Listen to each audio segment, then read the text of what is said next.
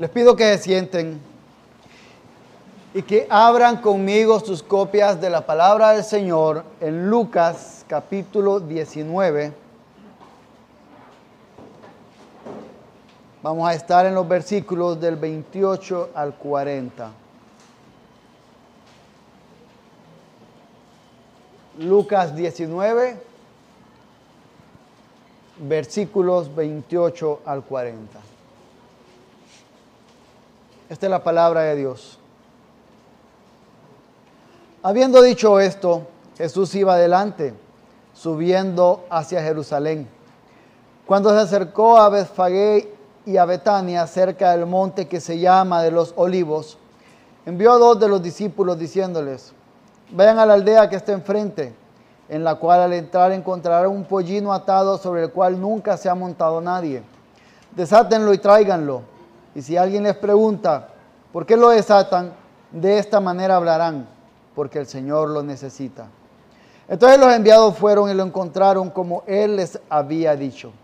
Mientras desataban el pollino, sus dueños le dijeron, ¿por qué desatan el pollino? Le respondieron, porque el Señor lo necesita. Lo trajeron a Jesús y echando sus mantos sobre el pollino, pusieron a Jesús sobre él. Y mientras él iba avanzando, tendían sus mantos por el camino. Cuando ya se acercaba junto a la bajada del monte de los olivos, toda la multitud de los discípulos regocijándose comenzó a alabar a Dios a gran voz por todas las maravillas que habían visto, diciendo, bendito el rey que viene en el nombre del Señor, paz en el cielo y gloria en las alturas. Entonces algunos de los fariseos de entre la multitud le dijeron, Maestro, reprende a tus discípulos. Pero él respondió, pero él respondió, les digo que si estos se callan, las piedras clamarán. Señor Dios, llegamos terminando este día de reposo para aprender acerca de ti. Permite que todos podamos ponernos bajo la autoridad de tu palabra. Permite que tu Espíritu Santo pueda guiar lo que yo hable y que mis hermanos puedan ser buenos verianos, confirmando con tu escritura lo que diga. En el nombre de Jesús. Amén. Creo que muchos de ustedes han mencionado, han escuchado mencionar a Julio César, el gran general romano. Este hombre que había conquistado las Galias, lo que hoy es el centro de Europa, Francia. Y en esa conquista había crecido tanto en su fama, en su poder, sus ejércitos y en muchas cosas. Al punto que para la República, porque aún no era imperio en ese momento, para la República gobernado por senadores, que es como un Congreso Nacional, eso era una amenaza. Y lo llaman y le dicen, Julio César regresa a Roma. Pero había una ley que cuando cualquier general regresaba a Roma, arriba de, Italia, al norte de Italia, hay un río que se llama el Rubicón. Todo general debía dejar a sus tropas al otro lado de ese río. Si un general pasaba con sus tropas, era señal de que iba a haber guerra civil. Pues llega en el año 49 antes de Cristo, llega Julio César, lo llaman y él va. Y sabiendo que era una trampa para matarlo porque era una amenaza, cruza con sus tropas. Y cuando cruzó, se dice que él dijo, Alea hatta es, la suerte está echada. Y comenzó una guerra civil en Roma. Lo que encontramos es a Jesús llegando a ese punto, digamos que algo así como que a su Rubicón, en donde no hay marcha atrás. Recordemos que en Lucas 9:51 dice que Jesús enfiló su rostro a Jerusalén, ahí inició su viaje y está llegando. Y está aquí en este punto donde no hay marcha atrás, donde se aprieta el botón y todo estalla. Esto es lo que vamos a estar viendo en este texto. Lo vamos a ir viendo a medida que avancemos en los versículos. Para los que anotan voy a ir indicando en dónde estamos para que puedan seguirnos. El versículo 28 nos da un poco de contexto en dónde estamos. Dice que Jesús habiendo dicho esto, ¿qué? La parábola de las minas. Cuando él habló en esta parábola acerca de él siendo representado en este rey que va a establecer su reino Habiendo dicho esto, habiendo hablado de que Él establecerá su reino, iba adelante, iba avanzando hacia Jerusalén. De este modo, en el versículo de los, de los versículos 29 al 31 se da esta orden, esta instrucción entre Jesús y dos de sus discípulos. Y les dice que vayan a un lugar que habrá un pollino, un pollino es un asno, es un burro, que estará por ahí atado, que nadie ha subido en él y que lo desaten. Si les preguntan, hey, ¿por qué se lo llevan? El Señor lo ha dicho. ¿Cómo sabía Jesús que podrían aparecer estas personas diciendo, ¿y por qué se lo llevan? Y que con solo decirles el Señor lo ha dicho y van a estar tranquilos. Jesús es Dios. Ya hemos visto muchas veces atrás cuando se habla que Jesús conocía los corazones, las intenciones de las personas. ¿Cuántas trampas no le pusieron? ¿Cuántas amenazas no pusieron sobre él? Y él conocía la intención. Él sabía lo que estaba sucediendo. De modo que él sabía lo que iba a suceder porque Jesús es Dios. Esto es como estas películas de Volver al Futuro. Para los que no la conocen en español es Back to the Future. Estas son una de mis películas favoritas y siempre es chistoso ver cómo en algunas escenas ah, dicen, va a suceder esto, cuando aquel venga allá, cuando el otro diga esto, cuando el otro haga aquello, haz esto. Porque ya conocen, ya han estado ahí antes, ya han viajado en el tiempo, ya conocen lo que va a suceder. Pues Jesús conocía. No porque había viajado en el tiempo, es porque Él estableció el tiempo. Porque Él dio decretos eternos. Entonces Él sabía. Entonces la respuesta es, ¿cómo Jesús sabía que iban a aparecer estas personas? Es porque Él había establecido sus decretos. Es importante ver que se habla que sea un burro sobre el cual nadie se ha montado. Si ustedes van a número 19, van a encontrar que ahí habla sobre una novilla, una vaquilla, que se utiliza para el sacrificio, que nunca haya sido usada. Porque es para uso divino. Jesús es Dios. Por eso, Él nace en un vientre que nunca había sido usado. Él cabalga en este burro que nunca había sido usado. Y Él es enterrado en esa tumba que nadie había utilizado. Todo esto estaba preservado para un uso divino. Así que estos discípulos, estos dos discípulos que están aquí, que no sabemos quiénes eran, pero me puedo imaginar estas conversaciones que se dan. Es llegar allá y que alguien me diga esto, ¿cómo le respondo? Sabemos que Jesús tenía tres discípulos cercanos. Nunca vamos a tener la misma relación con todos en la iglesia, aunque nos amemos. El mismo Jesús muestra que habían tres cercanos y que de esos tres había uno que amaba. Uno que tenía, que abría su corazón. Entonces, si era alguno de estos tres, yo quiero imaginarme en mi cabeza diciendo, me manda a traer un burro y soy de los más cercanos de Jesús, ¿por qué no manda a los otros? Y si no era de esos tres, pudieron haber dicho, que mande a sus amigos, que mande a aquellos que están cerca, me manda a traer un burro que está amarrado, que tal que me agarren a pedradas. Y fueron. La palabra de Dios es clara en cómo debemos de vivir. Y nosotros muchas veces queremos dar argumentos en contra. A veces el Señor nos manda a desatar un burro, a pedir un burrío, a pedir un asno a alguien. En su palabra es clara. Hoy por la mañana mencionó algo y es el hecho de que el Señor da imperativos, da órdenes en su palabra y no significa que es legalismo, son órdenes que Él da porque Él sabe lo que nos conviene y que debemos cumplirlas sí o sí porque Él es Dios, no nosotros. Y entonces, ¿qué les queda a estos hombres? Cumplir la palabra de Dios. ¿Qué nos queda a nosotros cada día? Cumplir la palabra de Dios. Y a veces en nuestro razonamiento pecaminoso vamos a querer poner excusas y decir, pero es que esto no tiene sentido.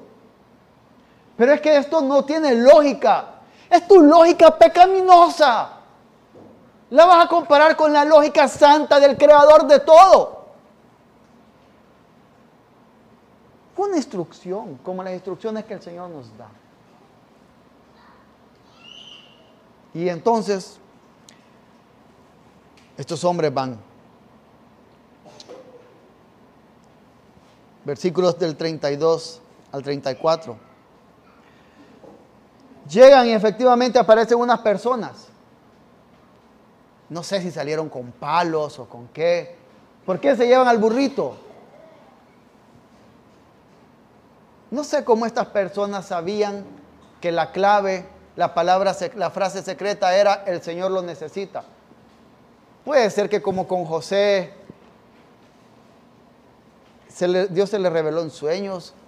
Puede ser que el mismo Gabriel, el arcángel, haya aparecido a ellos, no sé. Pero sabían, sabían que en algún momento iban a llegar. Y estas personas, desde que este burrito nació, lo están cuidando. Que nadie lo utilice. Nadie lo utilice. Porque esto el Señor lo necesita. No sé cuándo. Y estuvieron cuidando ese burrito fielmente. Y no sé si alguien más quiso utilizarlo porque no hay leña en la casa, necesitamos leña, pongámoslo encima del burro y dijeron no. Lo estuvieron guardando, fueron fieles. Y es probable que los discípulos tampoco los conocieran porque no les dicen, vayan allá donde Pedro, el de la esquina. No, quizás no los conocían tampoco. Iglesia, a veces vamos a estar haciendo labores, tareas que otros no ven, pero si las hacemos fielmente para el Señor, vamos a contribuir en su obra redentora. Estos hombres, esta familia, creo que fue familia, no sé, estuvieron cuidando este burrito. El viernes, ustedes saben que los viernes siempre aquí en Staff hacemos nuestro ensayo de las predicaciones. Y cuando estábamos hablando de este punto, Aarón mencionó que él ha llegado muchas veces a, a Estados Unidos y encuentra una iglesia en medio de la nada y que de pronto esa iglesia que está visitando en medio, en medio de la nada le dice, hemos estado orando por ustedes allá en Honduras. Y así hay muchos otros. El ministerio de muchos hombres predicando la palabra se sostiene por oraciones fieles de personas que nunca vamos a saber que están orando. Cuando usted está acá organizando las sillas porque vamos a comer, porque cuando está en esa logística loca, que gracias a Dios ya no estoy en esa logística loca de preparar las cenas cuando hay jóvenes, o cuando está en otras cosas, esa fidelidad, esa fidelidad al Señor es algo que el Señor mismo utiliza cuando estamos instruyendo a nuestros hijos. Nadie nos ve cuando estamos en nuestro culto familiar. Nadie nos ve cuando estamos disciplinando en amor a nuestros hijos para la gloria de Dios. Nadie nos ve cuando estamos de rodillas. Nadie nos ve cuando encontramos a alguien o alguien se nos acerca y damos el Evangelio y tantas cosas más. Pero estamos siendo fieles. Y pueden ser cositas pequeñas, como estar cuidando ese burrito desde que nació, que el Señor utiliza para su obra de redención.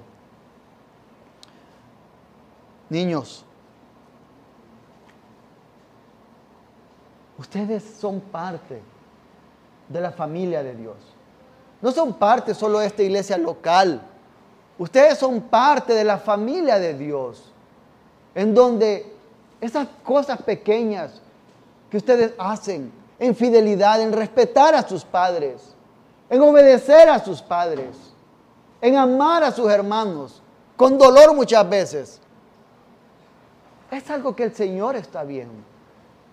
Es algo que el Señor ha ordenado. Y es algo que el Señor sin duda utiliza para su gloria. Seamos fieles en eso. Veamos algo de los versículos 35 al 36. Dice que entonces, cuando dan la clave secreta y les dicen, se pueden llevar el burrito, lo llevan. Y cuando llevan este burrito, este asno, llevan a Jesús, lo colocan en él y comienza a andar y la gente tiraba mantos. A mí me gusta el fútbol americano y una posición cruel es la del pateador. Para los que no entienden, a veces el pateador no hace nada todo el partido y tiene que decidir si el, si el equipo gana o pierde con una patada final. Y si, y si gana, yo he visto a muchos que los levantan en hombros, celebrando, ¡eh, qué bien! Algo así, me imagino en esta escena, todos elevan a Jesús y lo colocan ahí. Y como si fuera estas alfombras rojas de Hollywood, Empiezan a colocarles alfombras, los mantos para que pasen. Y en medio de esta escena, muchos titulan en las Biblias la entrada triunfal. Mi Biblia dice la entrada triunfal. Y aunque todo el escenario, todo el contexto parece que es una entrada triunfal, para mí es más como una marcha hacia el patíbulo, una marcha hacia la horca, una marcha hacia la silla eléctrica, un caminar hacia el verdugo. Lo que está sucediendo aquí es Jesús cruzando el Rubicón y diciendo, estos no saben lo que viene, pero voy para allá. Quiero que vayan conmigo a Romanos 5.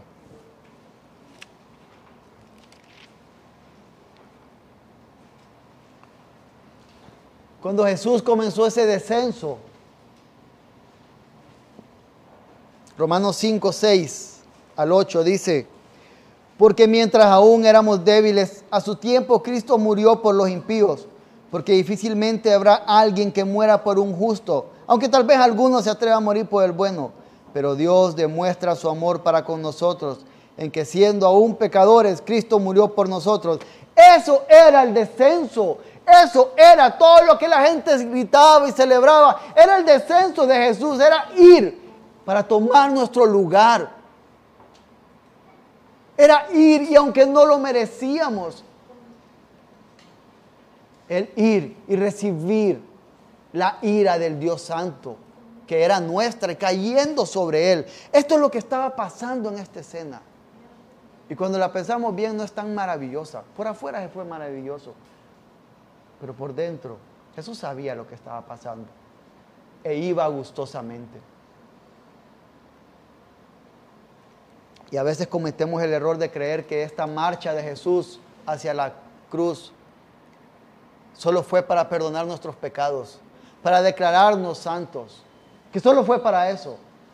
No, también fue para santificarnos cada día. También fue para recordarnos cada día cuando luchamos contra nuestro pecado y caemos ante nuestro pecado que Él intercede por nosotros. A veces queremos a Jesús como Salvador, pero no como aquel Señor que nos va santificando a su imagen cada día. Esta marcha de Jesús también fue para esto. Recordemos esa parte. Ese día, esa noche, Cuando comencemos a ver lo que no tenemos que ver en televisión. Cuando caigamos presa de nuestros temores pecaminosos. O cuando creamos que somos Dios mismo. O cuando pequemos de otras maneras.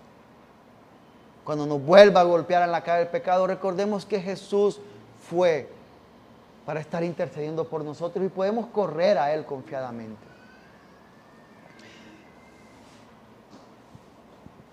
Y así entonces llegamos a los versículos 37 al 38.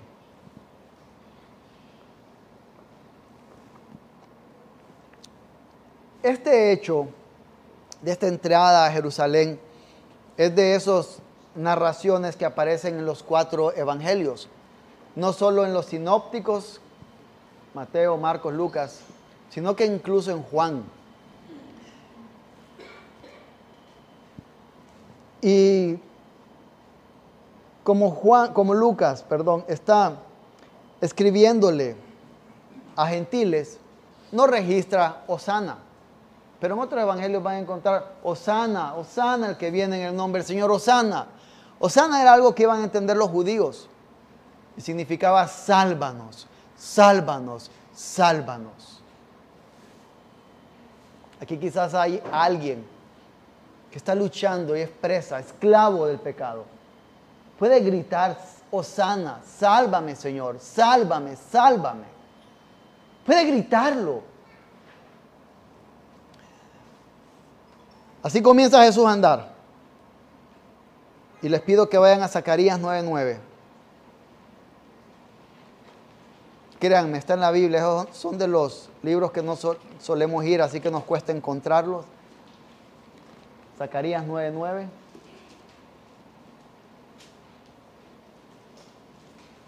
Les doy un momentito.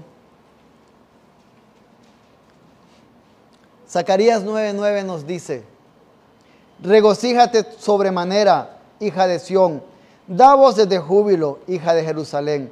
Tu rey viene a ti, justo y dotado de salvación, humilde, montado en un asno, en un pollino, hijo de asna. Esta era la profecía que se estaba cumpliendo.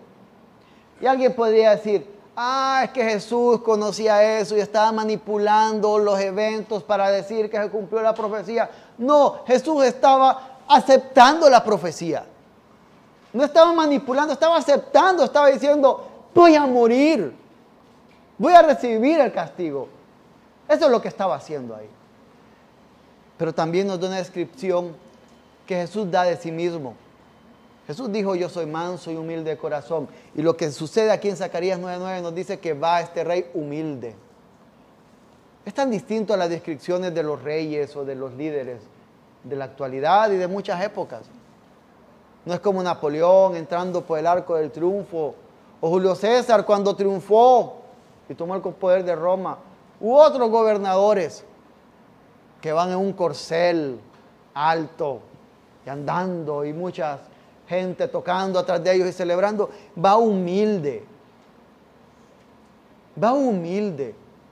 Muy distinto a como somos nosotros muchas veces como líderes.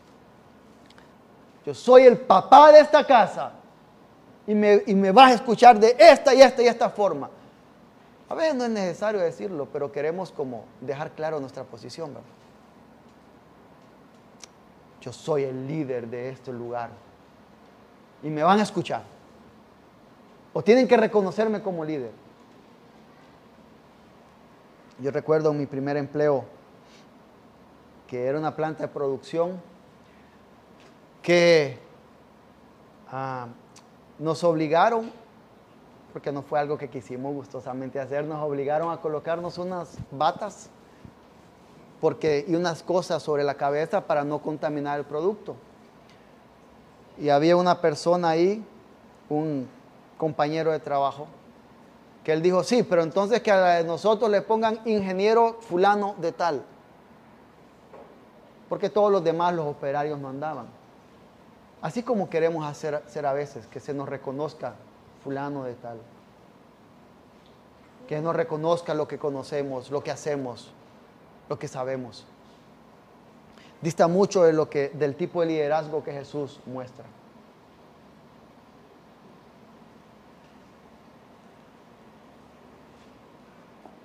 Muchas veces queremos ser como el burro de Shrek. Cuando se convierte en un caballote y anda así, vuelve a ser burrito, ya no se siente cómodo. Queremos ser un corcel, un potro que corre las praderas y todo lo ven. En lugar de ser humilde. Y esto es lo que nos muestra aquí Jesús. Pero también vemos algo cuando dicen bendito el rey que viene en el nombre del Señor, les pido que vayan al Salmo 118. Salmo 118.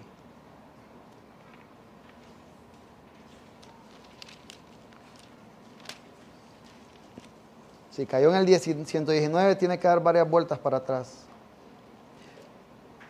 Salmo 118, 26 dice, bendito el que viene en el nombre del Señor desde la casa del Señor los bendecimos.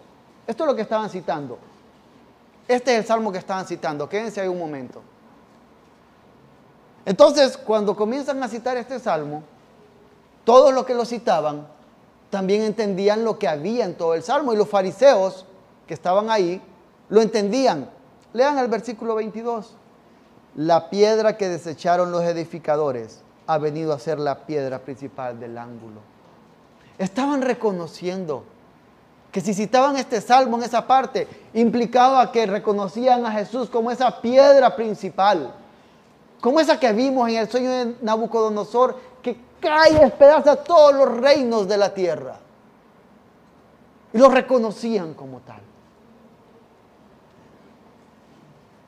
También vemos una frase que nos recuerda al inicio de Lucas, ¿no? Paz en el cielo y gloria en las alturas. Dicha de una forma distinta.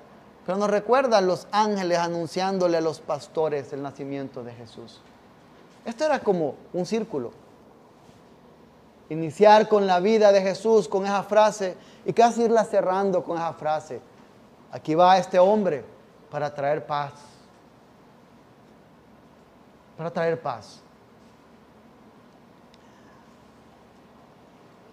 Y esto entonces enfurece a los fariseos. Versículos 39 al 40. Ustedes se han fijado cómo en toda multitud, en todo lugar que va Jesús, hay fariseos y escribas. Son masoquistas.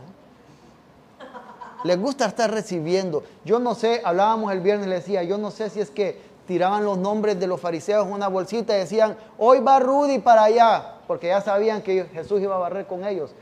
Pero andaban ahí buscando una forma de cómo atrapar a Jesús. Y están ahí. Y entonces llegan y le dan una orden a Jesús. Es una orden. Le dicen, maestro, reprende a tus discípulos. Qué tonto es el ser humano cuando quiere dar órdenes al Dios creador del universo.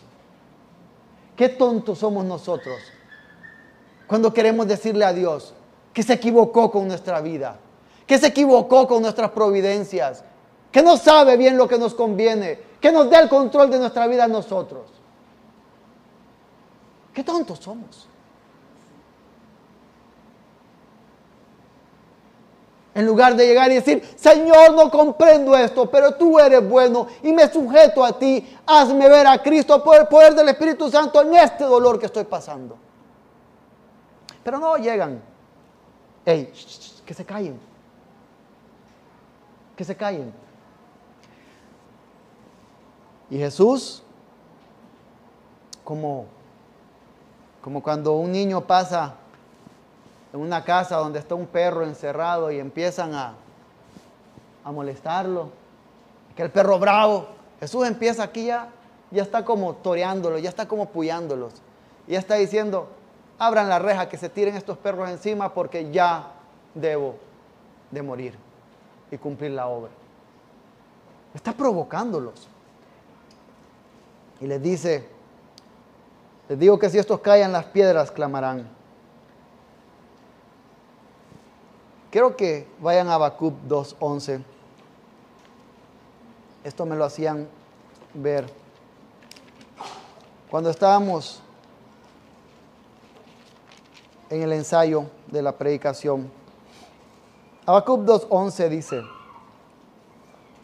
ciertamente la piedra clamará desde el muro y la viga le contestará desde el armazón.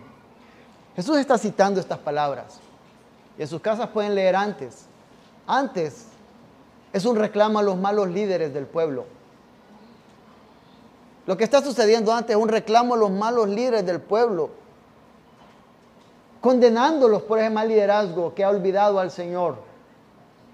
Y Jesús, sabiendo que estos hombres conocían la escritura, les está diciendo esto. Era como enfurecerlos todavía más.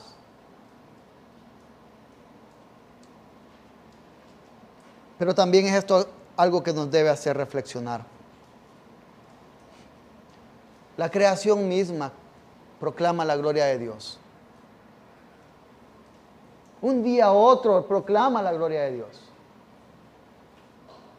Nuestras vidas, iglesia, proclaman la gloria de Dios. Cuando estamos solos, encerrados en nuestros pensamientos, proclamamos la gloria de Dios. Yo sé que no, porque muchas veces mis pensamientos no me llevan a proclamar la gloria de Dios. Y si ustedes son un poquito de pecadores como soy yo, quizás entienden eso. Nuestras relaciones con otros proclaman la gloria de Dios. ¿Cómo tratamos? ¿A los demás proclaman la gloria de Dios?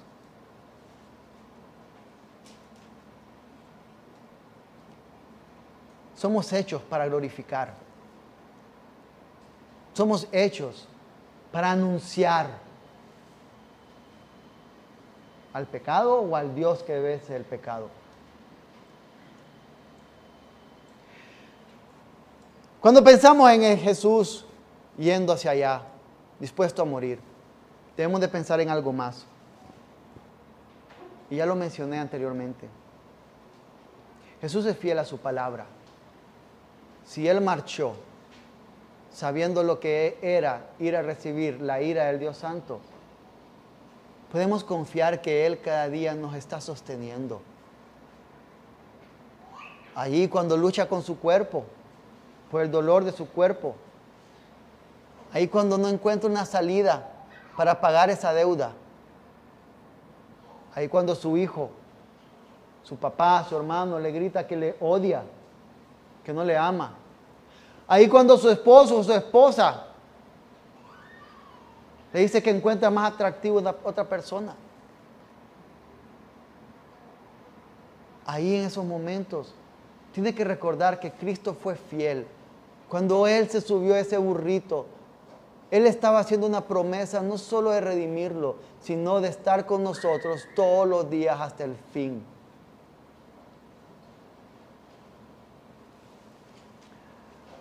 Julio César venció en la guerra civil.